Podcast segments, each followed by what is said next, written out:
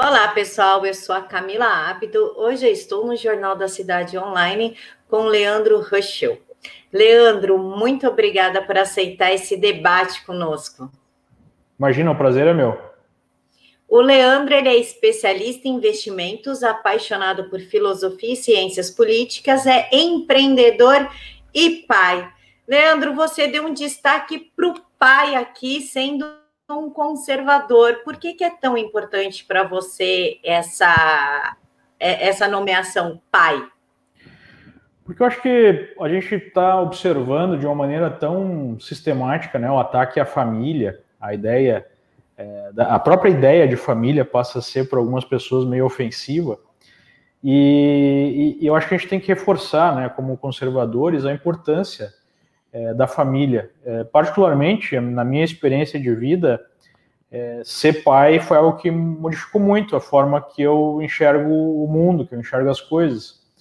Então, é uma experiência que eu sugiro a todos, é uma experiência edificante e é algo que a gente tem que celebrar, né?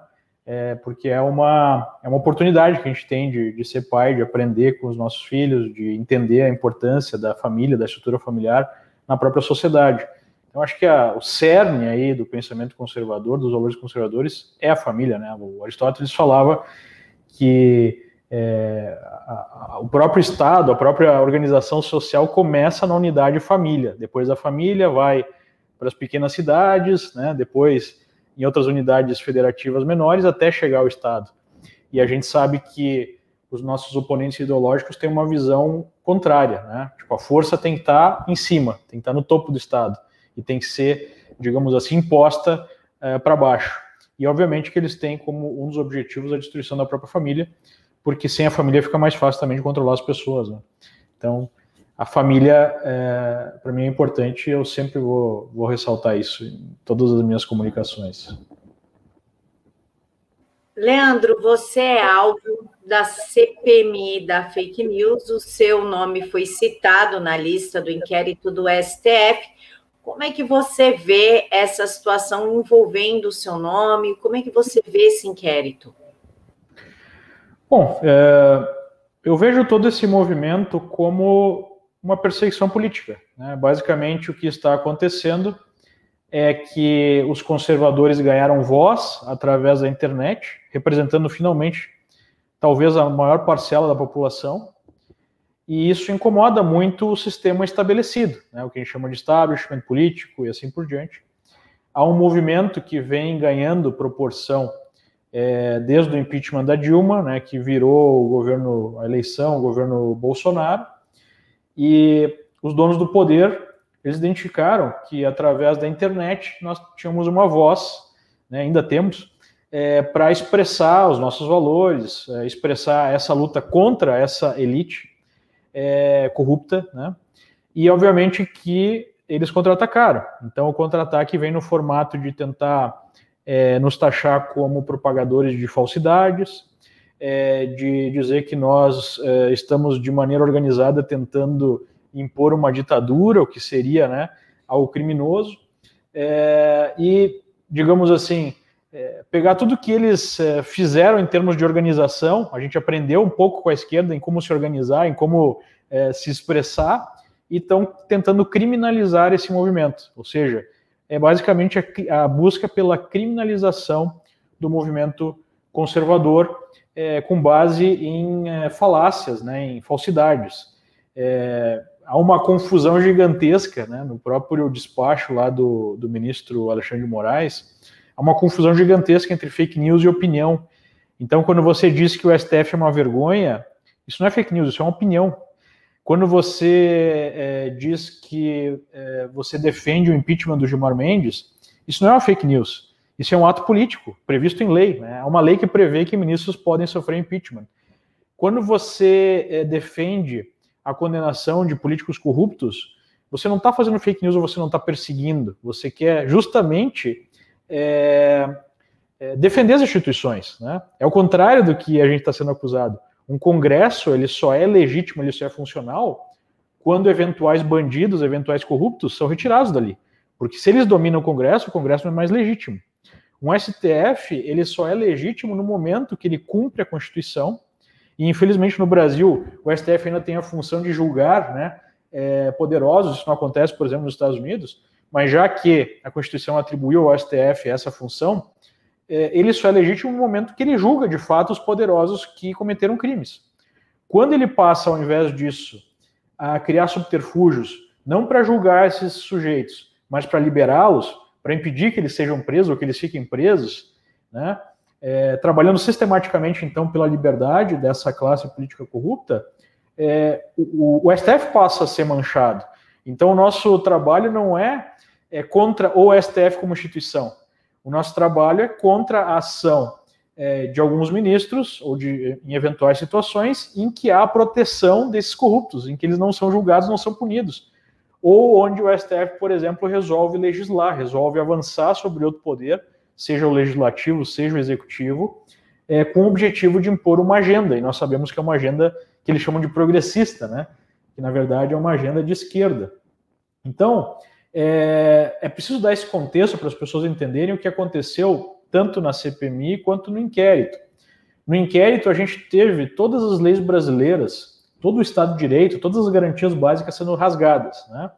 Primeiro, é, o Toffoli, né, o ministro Toffoli, pega lá o regimento interno e interpreta que é, se o regimento interno diz que é possível o próprio STF abrir uma investigação se um crime acontece nas dependências do STF, ele trata o Brasil inteiro como o STF, dependência do STF, diz não, então se tem esse artigo aqui no regimento, eu posso abrir um inquérito, aí ao invés de julgar, né, essa é a primeira legalidade, ao invés de julgar, é, de, de, sortear um, um, um ministro para ser o relator, eu indico qual vai ser o ministro que vai ser relator, né? aí seria a segunda legalidade. Aí é, eu passo a ser, eu passo a adotar, né, como ministro que vai ser o relator desse inquérito, a figura de vítima, porque eu fui ofendido, entre aspas, né, eu fui caluniado, enfim. É, eu passo a ser o investigador, eu passo a ser o acusador e eu passo a ser o julgador. Né? Ou seja, é, eu, eu, eu, tenho dúvidas se na Coreia do Norte ou em Cuba, né, esse tipo de país, isso, esse tipo de coisa acontece. E a Constituição brasileira é muito clara, né? A denúncia tem que ser feita para o Ministério Público. Então, eu acho que o ministro tem todo o direito, se ele se sentir ofendido, né, se ele sentir que a sua honra foi ofendida por qualquer manifestação, de fazer uma denúncia lá para o Ministério Público é, investigar e eventualmente punir quem ofendeu. Né? A lei está aí para isso. Agora, quando você é, pega né, e transforma, se transforma um juiz e ministro da Suprema Corte, que seria o topo né, da justiça brasileira, é, num sujeito que vai identificar é, quem né, criticou você e, e, chamar isso de ofensa e usar todo o peso da, do Estado no formato de uma polícia, né, para ir até a casa dessa pessoa, fazer uma busca e apreensão, como se a, se a pessoa fosse criminosa por dar uma opinião, você passa a ser um ditador, né? É, e então nós temos no Brasil a instituição é, de uma ditadura, é um estado de exceção, onde as pessoas é, estão sendo perseguidas por um crime de opinião. Né? Teve hoje uma decisão de um juiz federal, onde o Batoré, aquele ator, né, que veio a ser é, também aí é, usado para é, dar aí um, um apelido, né, o, o, presidente do Senado, mas eu estou falando do ator mesmo. O ator disse é, numa live que ele achava que o Congresso e o STF tinham que ser fechados. Né? Ele deu uma opinião. E aí o Ministério Público é, acusou ele de crime a segurança nacional, diante de um juiz. E aí o juiz decidiu que a denúncia não procedia, porque ele simplesmente expressou uma opinião que não envolvia nenhum ato, né, é, nenhuma ação específica para derrubar o Supremo, para derrubar o Congresso, e que o, a justiça durante a democracia não poderia ser mais dura do que a justiça durante a ditadura, já que essa lei era da época da ditadura, né? É, ele, ele é, decidiu que a opinião do Batoré lá estava ancorada no artigo 5 da Constituição Federal, dando liberdade de expressão plena. Né? Então, é, são tantas ilegalidades cometidas ao curso aí de, desse procedimento. Ontem mesmo eu falei com um dos advogados, o Emerson Grigoletti, que ainda não tinha acesso aos autos do processo, que tem uma decisão do próprio STF, né, vinculante, dizendo que os advogados têm que ter acesso a todos os atos. E o próprio ministro Alexandre Moraes já público dizer que já tinha dado esse acesso e não tinha, porque nenhum advogado falou, tanto não deu que o próprio presidente da OAB, que é, né, é, digamos assim, não simpático com a causa, porque ele mesmo acusa essas pessoas de, de fazerem fake news e tudo mais, entrou com habeas corpus para pedir o acesso ao inquérito. E o ministro disse que deu o inquérito, não tinha dado ainda, e depois não, mas eu dei e deu acesso a um trecho do inquérito que corresponde a cada pessoa, mas não é isso que a lei diz. Né? É, então, sistematicamente, a gente está vendo aí uma perseguição política e, pasmem, né, pela mais alta corte do país que deveria garantir os nossos direitos individuais e o mais sagrado deles, o direito à liberdade de expressão, porque a decisão do ministro foi por censurar essas pessoas que estariam cometendo delito de opinião. Né? Veja que é, ele, é, no despacho, usou como prova de associação criminosa o fato dessas pessoas se seguirem no Twitter e postarem coisas parecidas. Ou seja, se eu sigo algumas pessoas no Twitter e elas me seguem, e nós postamos uma hashtag impeachment de Gilmar Mendes, isso seria prova de uma organização criminosa, cometendo o grave crime de pedir o impeachment do ministro. Né? Então, é, o que ele está definindo é que os ministros não podem ser criticados, eles são ditadores. Né? É isso que ele está definindo. Se ele diz que é crime eu, eu criticar o ministro ou pedir a, o impeachment, e o que mais chama a atenção é que nós vimos no seu depoimento, lá no seu, é, na sua oitiva de aprovação né, é, no Senado, o ministro fez um, é, um discurso apaixonado pela defesa das liberdades. Né? E ele chegou ao ponto, numa entrevista para jornalistas de esquerda, no portal UOL, dizendo que abre aspas, milícias digitais atrapalham a livre expressão da imprensa. Atrapalham a livre expressão, ou seja, ele está sugerindo que existem pessoas no Brasil que atrapalham, que não têm direito à livre expressão, e tem pessoas que têm direito à livre expressão, que seria a imprensa tradicional. Né? Então, tudo isso é algo tão é, agressivo do ponto de vista de Estado de Direito e de liberdade que não é, né, é nem um pouco é, exagerado afirmar que nós temos aí um estado de exceção, uma ditadura já em curso no Brasil. Né? Pessoas tiveram suas casas reviradas, tratadas como bandidos. Nós temos que entender que uma parte do processo é o assassinato de reputação, ou seja, quando há um despacho, em nome de pessoas são citadas e a polícia é mandada para casa delas, e isso é amplamente divulgado pela imprensa, é, isso já assassina a reputação dessas pessoas. Né? E a imprensa está amplamente defendendo é, essas arbitrariedades. Na verdade, quando esse inquérito foi utilizado para censurar uma matéria lá da Cruzoé, até parte da imprensa se colocou contra. Como agora o inquérito, né, e pediu inclusive o fim desse inquérito, como agora o inquérito está servindo para perseguir quem critica a própria imprensa, né, é, e quem eles não gostam, que a sua quase total maioria, quase integralidade de pessoas ali são apoiadores do presidente, e a imprensa quer derrubar o presidente, aí o inquérito passa a servir mesmo com todas essas ilegalidades. Né? Então é até difícil de, de é, especificar uma ilegalidade, porque são tantas, né, que fica patente aí a, a perseguição política. Leandro, mas afinal, o que, que é fake news? E cabe a quem definir o que é fake news, porque a gente não sabe exatamente para eles o que significa fake news. Bom, ficou claro que para o ministro Alexandre de Moraes, fake news é criticar o, STF, né? é, ou pedir o impeachment do ministro, é, ou questionar qualquer decisão. Né? Então, para ele, isso é fake news. É, de uma maneira geral, é, para a imprensa, fake news é tudo aquilo que não está alinhado ao discurso oficial. Então, se cria um discurso oficial, por exemplo, é, antifas lá quebrando tudo nas ruas é um ato pela democracia. E aí você pode ver que todos os órgãos de imprensa deram a mesma manchete.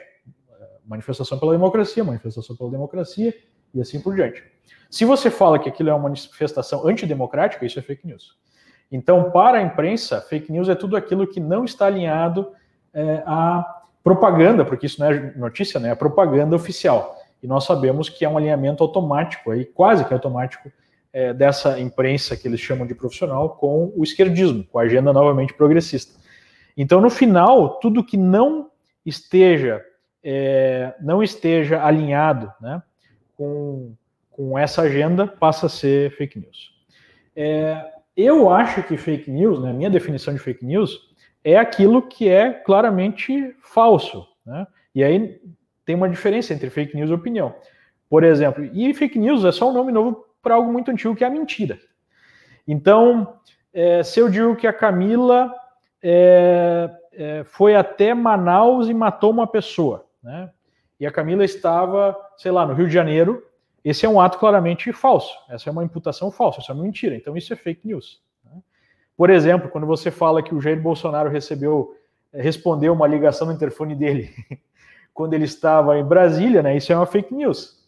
É, quando você fala que um anarquista é, ele defende a democracia, quando a, base do movimento anarquista é acabar com a democracia, isso é fake news, né? Se bem que aí já está assim, no limite do que é uma opinião, porque é, já está quase indo para uma opinião, né? Não é bem um fato. Então a, a, mentira é uma coisa que faz parte, né, da nossa sociedade. Eu lembro que um tempo atrás eu li um estudo que um sujeito mostrava que nós mentimos em média 100 vezes por dia, é, e tem algumas mentiras que são necessárias para o convívio social, né? É, por exemplo, quando é, a sua esposa pergunta se ela engordou, né?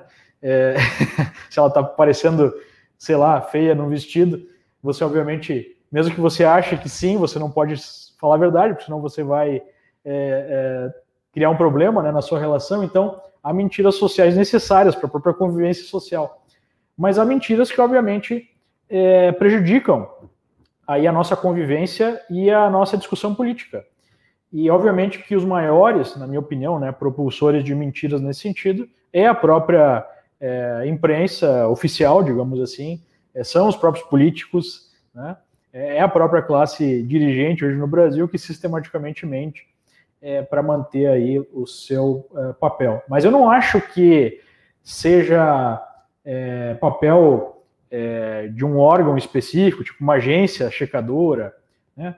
É, de um, até mesmo do judiciário, né, dizer o que é verdadeiro ou falso. O judiciário pode dizer se alguém foi ofendido ou não, aí tudo bem. Mas dizer o que é verdadeiro ou falso, não. O papel para decidir o que é falso ou não é de cada pessoa, né, de cada indivíduo. O indivíduo tem que definir o que, que para ele é uma falsidade ou não, em termos de debate é, político. Né? Isso me parece meio óbvio, até porque é, se fosse diferente, sempre você vai ter a criação de um Ministério da Verdade, ou seja, algumas pessoas vão ter o poder de controlar o que, é falso, o que, é mentira, e obviamente que essas pessoas vão é, defender aquela narrativa que beneficia elas. Né? É só ler lá 1984, a base do regime totalitário é o controle da linguagem, né? e é o controle do que, é verdade e o que, que é mentira, mesmo que seja contraditório o que é falado. Né? É, então, é, basicamente, o, o, objetivo todo desse papo de fake news é você impor a censura, né, dizendo que você está combatendo a mentira. Na verdade, é você criar mentiras que sirvam a alguém. E mesmo as agências de fact-check, eu não veria nenhum problema delas existirem, é, desde que elas não tivessem a capacidade de censurar outras pessoas. Então, quer criar uma agência de fact-checking, quer dar sua opinião sobre o que é verdade ou mentira, ótimo. Quanto mais gente criando isso e dando opinião, mais fácil a gente combater as mentiras, né? Daí você compara várias opiniões e você chega à sua conclusão. Agora, a partir do momento que uma dessas agências tem a capacidade de marcar lá um post que você fez na internet dizendo que é falso, e aí por conta disso esse post não vai poder alcançar outras pessoas, é uma outra forma de censura, né? Porque eu vi aquela menininha lá, filhotinha do Jorge Soros, a Tabata Amaral. Não, não é censura, só vai ter uma marcação ali é, dizendo que isso é mentira e aí o post vai ter menos alcance. Ora, é a mesma coisa censurar, né? Se você escreve uma coisa na internet que ninguém vai conseguir ler porque outra pessoa disse que é mentira, ou apagar essa mensagem, dá no mesmo. Né? É só para fazer de conta que aquilo não é censura, mas é censura igual. O Trump, inclusive, semana passada, né, deu uma determinação sobre essas empresas de fact-checking, né? Que agora o Twitter não pode mais tirar relevância, foi, foi bacana a ação dele e eu espero que se espelhe aqui no Brasil, inclusive, né? É. Na verdade, ele não falou exatamente isso. O que ele fez foi o seguinte: ele tirou, ou ele pediu, né, para o FCC, que é o órgão que regula as comunicações, que definisse exatamente o que seria uma, uma rede neutra. Né? E aí acho que vale uma explicação para o espectador aí. A lei americana diz que se você tem um site na internet, seja uma rede social, qualquer site, tipo, que tenha comentários, que tenha interação, que pessoas possam postar nesse site, você está isento de processos contra você se você se mantém neutro em relação é, àquele conteúdo que foi postado. Ou seja, eu não, eu não editei esse conteúdo, não disse o que pode, o que não pode, tirando o, o, a moderação de boa fé. O que seria a moderação de boa fé? Seria, sei lá, alguém na sua rede social ou no seu site fazer um comentário dizendo que vai matar outra pessoa. Né? É um crime. Então, de boa fé, você vai retirar esse comentário, por quê? Porque ele de fato, né, pode gerar risco aí para alguém e tudo mais.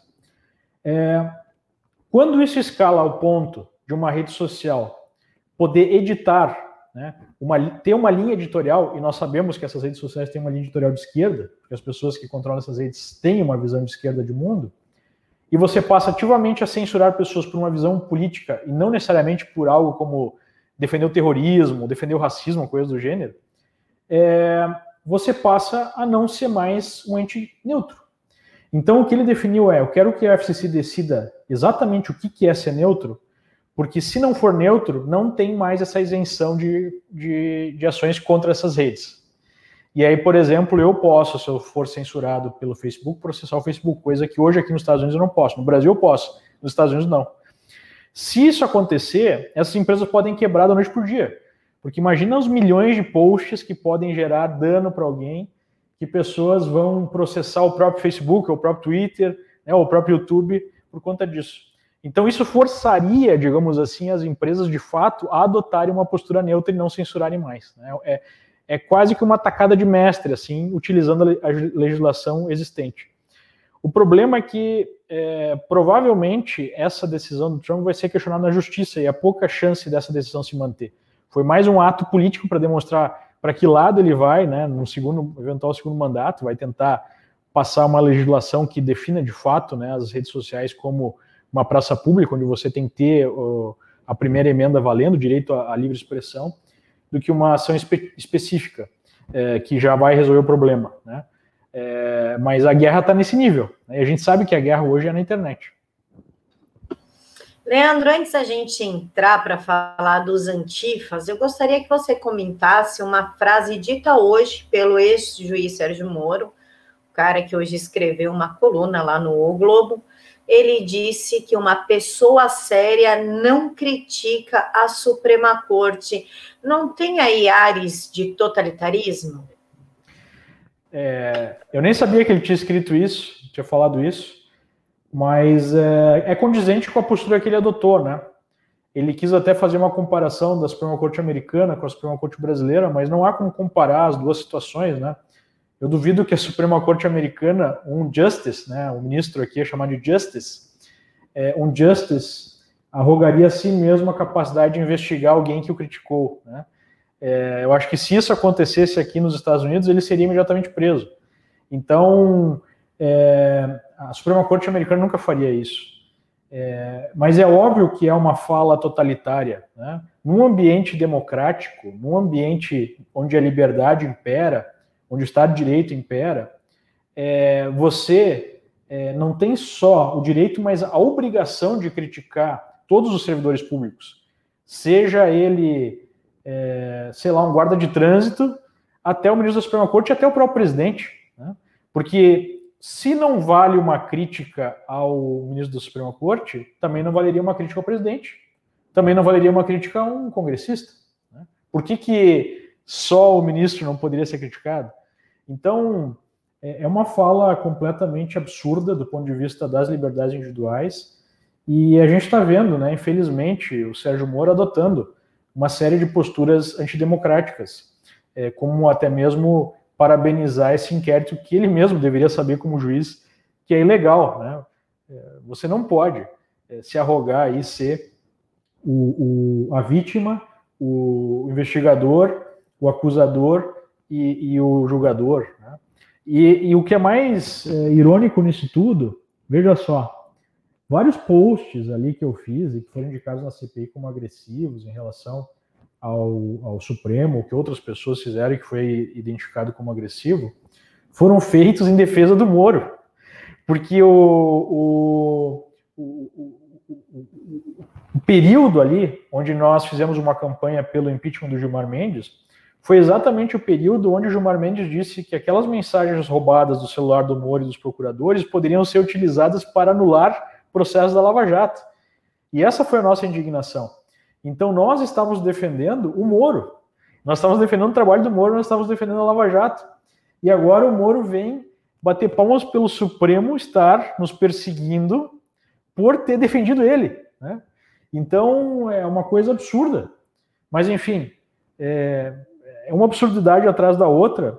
E na minha opinião ficou evidente que o Moro, é, apesar né, dele ter tido aí uma postura muito é, correta durante a Lava Jato, né, e ter é, feito coisas muito importantes, me parece que o objetivo dele nunca foi de fato limpar o sistema, né, ou reconstruir o país, mas sim arrumar um espaço para ele dentro desse sistema. É isso que está aparecendo, né? Ele quer arrumar aí um espacinho para ele, talvez até como presidente, né?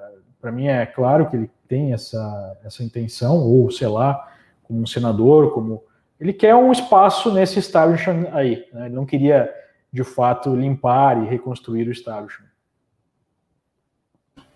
Leandro, sobre os antifas, né? O que você tem para falar das ações recentes desse grupo aqui no Brasil?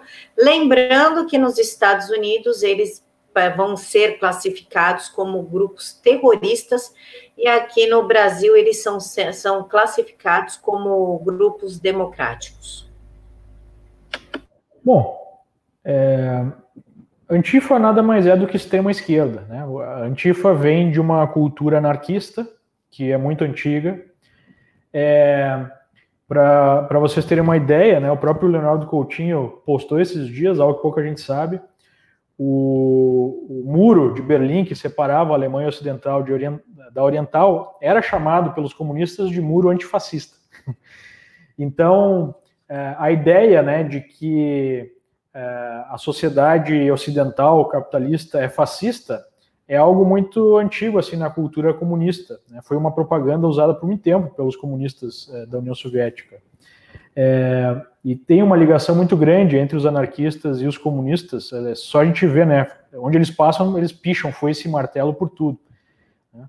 É, quando na verdade na história, né, se a gente estudar aí um pouco a evolução política das ideias, o fascismo nasceu do comunismo, né? O, a família do Mussolini era comunista. O pai do Mussolini era um líder do Partido Comunista Italiano. O próprio é, Mussolini, na juventude, foi do Partido Comunista Italiano, né? foi até editor de um jornal é, comunista.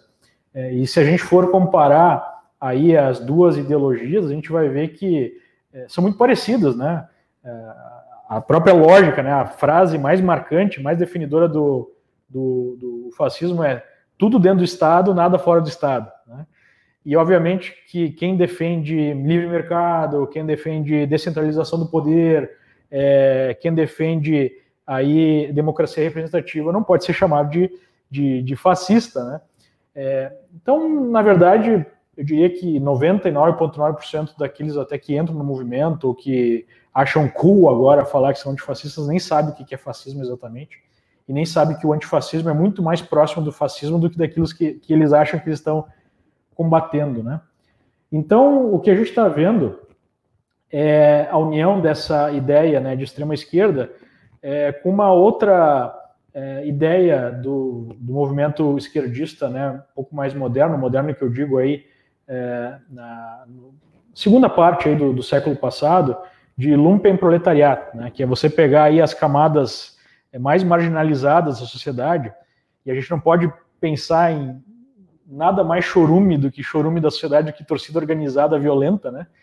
É, pega todos os cachorros loucos ali, que gostam de briga, que gostam de, né, de se bater, de, de, violência, e você instrumentaliza colocando alguns, é, é, alguns, alguns insights assim de luta política, né?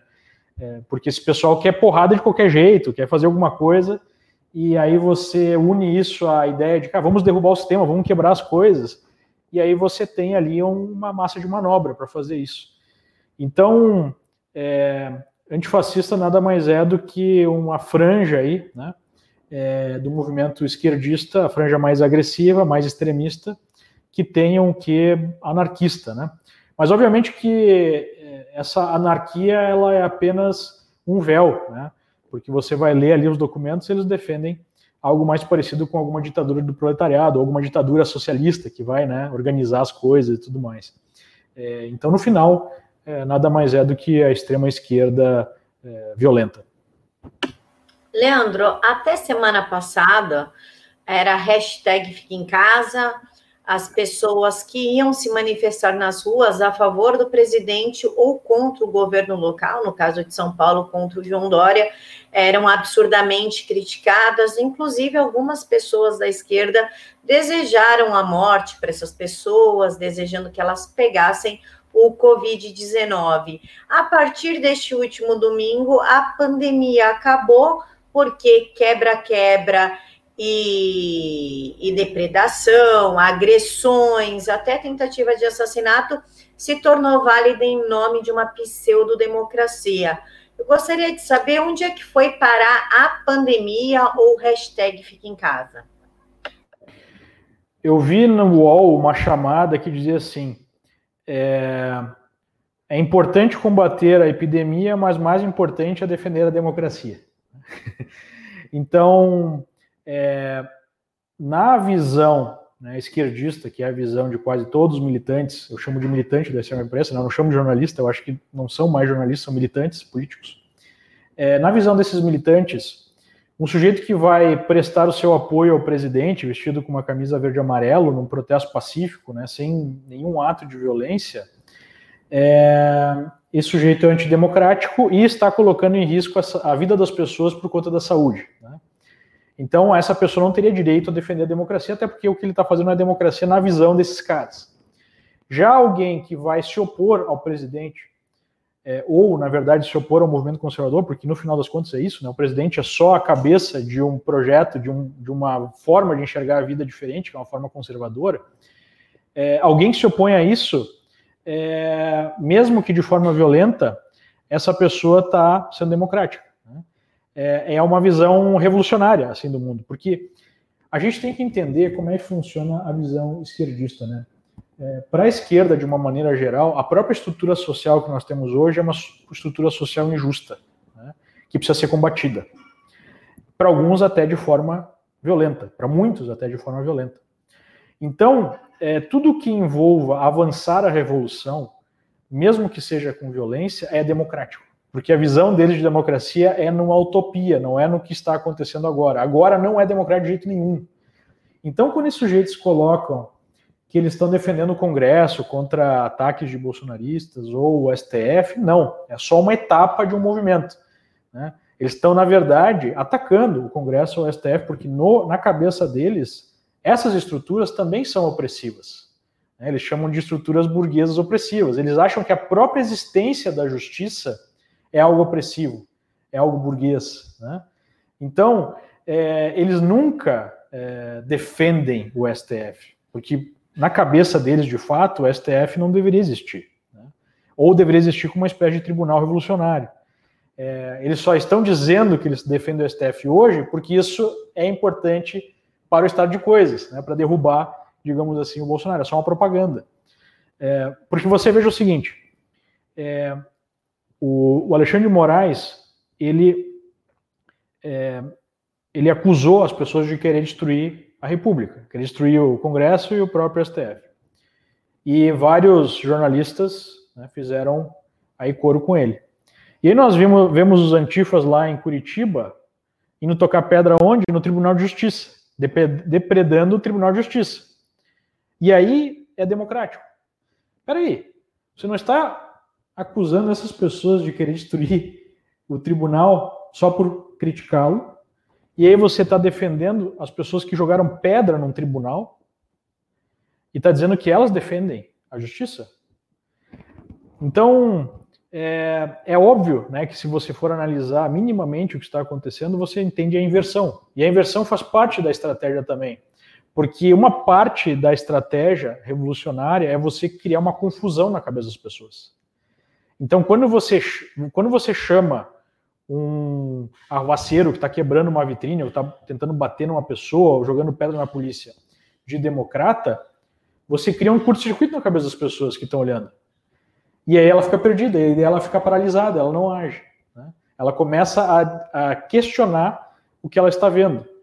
É, porque imagina lá a vozinha, né, que está vendo o Jornal Nacional, olha, os democratas aqui estão lutando pela democracia, jogando pedra em alguém. Como assim jogando pedra em alguém, democrata? A pessoa começa a ficar perdida se ela não tem um preparo, se ela não tem um treinamento, se ela não estudou isso. E o objetivo é esse exatamente, porque as pessoas ficam paralisadas. Então o que a gente está vendo é, é, em tempo real no Brasil, é, todo esse tempo, todas essas décadas, né, de ensino marxista, ensino socialista, de destruição dos valores, de manipulação das informações. Né? Eles, eles são os mestres das fake news de longo prazo. E agora a gente vê é, o resultado disso. Né? A sociedade, uma parte significativa da sociedade, ou mesmo da elite, jornalistas aplaudindo isso como se isso fosse democracia. Leandro, é, o deputado federal Daniel Silveira entrou com uma PL, um projeto de lei, pedindo para transformar esses grupos antifas em grupos terroristas. A deputada federal Tabata Amaral se colocou contra, falou que era um absurdo, oh meu Deus, da onde isso? A Tabata, para quem não sabe, é a mocinha do Lehman, louca por censura, ela que quer censurar o seu WhatsApp. E o Rodrigo Maia tomou a mesma postura da Tabata, falando que é um projeto é, dispensável, que ele jamais vai pautar algo do tipo. Como você vê um Congresso que se ajoelha para atos de criminalidade, para atos de agressão, para atos agressivos e violentos? Eu vejo com naturalidade, né? Porque é, ali a gente tem esse mesmo pensamento. É, criticar a elite, criticar congressista e criticar o STF é um crime. Mas jogar pedra na polícia tem que ser aplaudido. Isso é democracia, né? Então a gente só percebe com essas falas que essa mesma mentalidade está implementada no Congresso. E veja bem, Rodrigo Maia, em tese, seria é, um deputado de direita, né, nas, nas definições aí da imprensa, do DEM. Só que a gente vê sistematicamente ele defendendo pautas de esquerda. Por exemplo, ele é terminantemente contra a posse de arma, para as pessoas terem o direito à, à defesa. É, ele é a favor de um Estado é, provedor para as pessoas, porque obviamente isso concentra poder é, nele. É, ele né, defende esse tipo de grupo, que é um grupo anarquista, extremista, como o Trump diz, terrorista defende. Né, o que, que é o que, que é o terrorismo? É você utilizar práticas violentas para colocar medo na população. Né? O que, que os sujeitos fazem? Eles usam de crimes para colocar medo na população para fins políticos. Né? Então isso é terrorismo. É, e aqui nos Estados Unidos já, temos várias mortes, né? inclusive de é, negros sendo mortos em nome dos negros, é, nas ruas, como se fosse um ato revolucionário. E no Brasil isso vai acabar acontecendo se esse movimento escalar. Então eu não, eu não vejo com nenhuma surpresa essa postura, é só uma demonstração da inversão revolucionária é, que nós estamos vendo. A esquerda pode tudo, inclusive destruir as ruas, bater em pessoas, agredir a polícia. A direita não pode nem mesmo criticar um deputado ou um ministro supremo que vai ser perseguida e vai ser presa. Né? É a inversão que a esquerda sempre lutou para alcançar e aparentemente alcançaram esse nível. E aí a gente vê como a mera eleição de um presidente não resolve nada, porque o presidente é só o presidente de um dos poderes e ele está governando dentro de uma máquina totalmente dominada pela esquerda, até mesmo no próprio executivo. Né? Então ele fica ali como é, a cabeça de um corpo inexistente, porque o corpo todo é dominado pela esquerda, né? seja no Congresso, seja no judiciário. No judiciário mais ainda, né? no Congresso há uma percepção assim mais pragmática do tipo, ah, não importa se é direita ou esquerda, eu quero o meu. Já no judiciário há uma visão mais pragmática, mais é, programática, melhor colocando, que é nós temos que fazer avançar a pauta da esquerda. Né? É, então é, é mais ou menos isso que acontece no Brasil hoje. Inclusive, hoje o deputado estadual Gil Diniz, o carteiro Reaça, postou que uma das pessoas envolvidas, um dos ilustres envolvidos nesse grupo de antifas aqui na Paulista, foi condenado quando era menor de idade por esquartejar a própria mãe. Esse é o nível do grupo dos antifas. É, o pessoal democrático, né? O pessoal bem, bem democrático. Mas os criminosos somos nós, claro, por, por querer o impeachment do Gilmar Mendes. Exatamente. Leandro, falando em Gilmar Mendes, o que você acha da declaração do ministro Gilmar Mendes para a Globo News semana passada, onde ele afirma que ele conversa com líderes do Congresso e pede a punição de deputados da ala governista? Bom, é só mais um exemplo da interferência do judiciário no legislativo. Né? Mas ele chegou ao ponto de mandar um projeto de lei é, para a Câmara, né, de basicamente instituir o parlamentarismo, dando um golpe branco, então não me surpreende. É, o, o, STF tem se comportado como um corpo político e não um corpo jurídico há muito tempo. É, nós tivemos há pouco tempo a criação de uma lei né, anti-homofobia, por analogia, uma coisa que não existe, né? É um absurdo você pegar uma lei é, contra o racismo e dizer que, por analogia, ela serve também para proteger homossexuais. Não que eu não acho que tenha que haver proteção né, contra homossexuais, mas que se crie então uma lei no Congresso, se vote e se aprove. É... Então é, são atos sistemáticos de um corpo de ministros que se acham acima do bem e do mal, que não acham, né, têm certeza que mandam no país e que não podem nem mesmo ser criticados e nem mesmo ser investigados. Nós temos que lembrar que o próprio Gilmar Mendes era um dos alvos da investigação na Receita Federal por transações suspeitas e essa, é, é, essa investigação foi suspensa por ordem do ministro Alexandre de Moraes no âmbito do inquérito. Ou seja, o inquérito não serve só para perseguir conservador, o inquérito não serve só para censurar revista e pessoas, né? É, o inquérito serve também para impedir que investigações contra ministros aconteçam. Então, é um inquérito é, canivete suíço, né? Ele serve para é, todos os fins aí, desde que esses fins sejam é, proteger é, os ministros. Aí a gente pensa, né? Quem é que de fato manda no, no Brasil? Eles foram eleitos pelo povo, né? É, e essa é a realidade.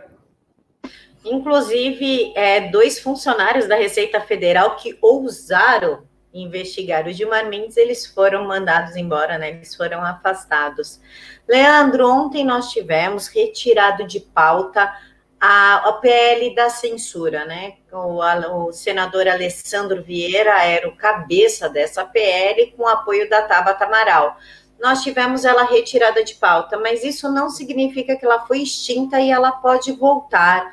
O que nós podemos fazer para evitar que essa PL volte à pauta? Olha, a gente pode fazer pressão, a gente pode fazer campanha na internet, a gente pode fazer manifestação na rua, a gente pode, de todas as formas, né, é, enquanto nós não formos finalmente censurados, apresentar aí a nossa oposição. Mas, sendo bem sincero, eu acho praticamente impossível que isso não passe, porque esse também era um dos objetivos da CPI lá e da, do próprio inquérito.